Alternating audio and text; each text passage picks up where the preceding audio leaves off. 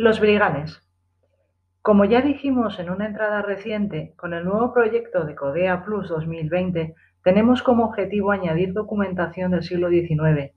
Esto nos facilita el acceso a todo tipo de papeles de gran interés producidos durante la Guerra de la Independencia y, por otro lado, se amplían las posibilidades de acceso a la escritura femenina. Una de las piezas que hemos transcrito últimamente tiene precisamente estas dos características, fue escrita en plena invasión napoleónica por una mujer, aunque ignoramos si hubo delegación gráfica. En concreto, es una carta enviada por una mujer llamada María Luisa Íñiguez de Betolaza desde San Isensio, La Rioja, 1811. Pertenece a un fondo nobiliario, el del Ducado de Baena, y está disponible en el portal Pares. En ella, la mujer se dirige a don Manuel de la Era, por indisposición de mi marido, según dice, para tratar el envío de 12.000 reales, seguramente pagos de rentas, pero se detienen las causas por las que no quiere entregar en persona el dinero, después de haberlo hecho la última vez en compañía de un sacerdote vecino de su pueblo, una hija y unos mozos de escolta.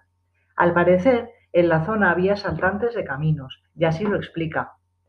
Viva usted persuadido a que una vez lo he hecho solo por servir a usted, pero que no lo volveré a hacer en lo sucesivo, pues no estando uno seguro en su casa por los continuados robos que experimentamos todos los días, ¿qué seguridad hallaremos en un camino cuando a cada paso es un tropiezo? Yo por mi indisposición no pude acompañar al sacerdote y demás conductores, pero me acaban de informar que en el camino les asaltaron una cuadrilla de briganes y que, a no haber sido el respeto que causa una señora en un camino, seguramente hubiera caído en poder de ellos el caudal. Más adelante, María Luisa insiste en la peligrosidad de los caminos, pues cada paso que se da en estos tiempos es un peligro, y para comprobación de esto son los robos frecuentes que se hacen ya en Nájera, Briones y estas últimas noches en este pueblo, sin que haya resistencia para ellos. Hay que recordar que en plena guerra de la independencia la inseguridad ya habitual en los caminos se multiplicó. Pese a todo, parece que la noticia del asalto no fue demasiado trágica, ya que al parecer el respeto que causa una señora, según sus palabras, evitó que se quedara con el dinero. Muy optimista nos parece María Luisa, ya que los asaltantes no solían detenerse ante la presencia de ningún viajero, hombre o mujer. En el aspecto lingüístico hay que llamar la atención en esta parte de la carta sobre el uso de la palabra para los bandoleros, briganes. Su presencia no está en el diccionario de la lengua española, aunque eso sí, tenemos la variante brigante, que está también en el nuevo Tesoro Léxico del Español, en la edición de 1936. En ella, además, se da una información de gran interés. Bandolero, bergante, dictado aplicado por los franceses a los guerrilleros españoles de la Guerra de la Independencia. Después no se ve más brigante hasta la versión actual en línea. Si buscamos en el nuevo tesoro lexicográfico el ítem brigand, el mismo que aparece en nuestra carta, se nos remite a la edición académica de 1927 como voz propia del español de Venezuela. Galicismo por bandolero, bandido. En cambio, estamos cerca de afirmar que era una voz en uso en el castellano de la primera mitad del siglo XIX. Casi a la vez que María Luisa escribe su carta, encontramos en la prensa absolutista el empleo de la palabra, en primer lugar, en un número de El tío Tremenda, 1813, que recrea el habla popular en una arenga contra los liberales. Entonces, celebramos a los que nos libertaban del yugo infame, pero ahora es la primera vez que han visto nuestros ojos soldados a manta, y no briganes ni cuadrillas. En otra publicación hermana, la tía Norica, volvemos a ver otro ejemplo de la voz brigán. Nosotros no vamos a representar aquel papel antiguo. Ahora vamos a ser tratados como unos arrastrados, ladrones, salteadores, briganes y malhechores.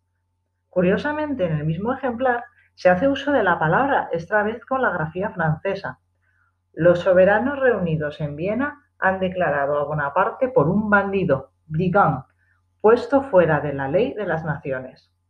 De acuerdo con la información de 1936, la se debió extender en la Guerra de la Independencia.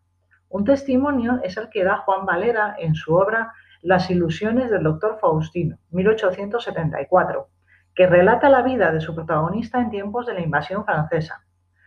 Y el cura susodicho, Fernández, se reposaba sobre sus laureles y había depuesto las armas después de haber sido durante cinco o seis años en la serranía de Ronda y por casi toda la extensión de las provincias de Córdoba y Málaga, caudillo animoso de una cuadrilla de patriotas que los franceses apellidaban briganes.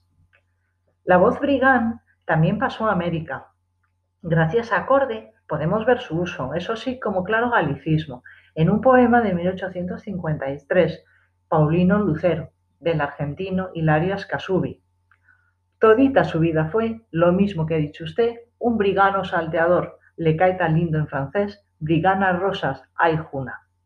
En el diario del Gobierno de la República Mexicana, 20 de noviembre de 1843, se puede leer la referencia a Los Briganes de Schiller, una obra que normalmente es traducida como Los bandidos del alemán Räuber, 1781.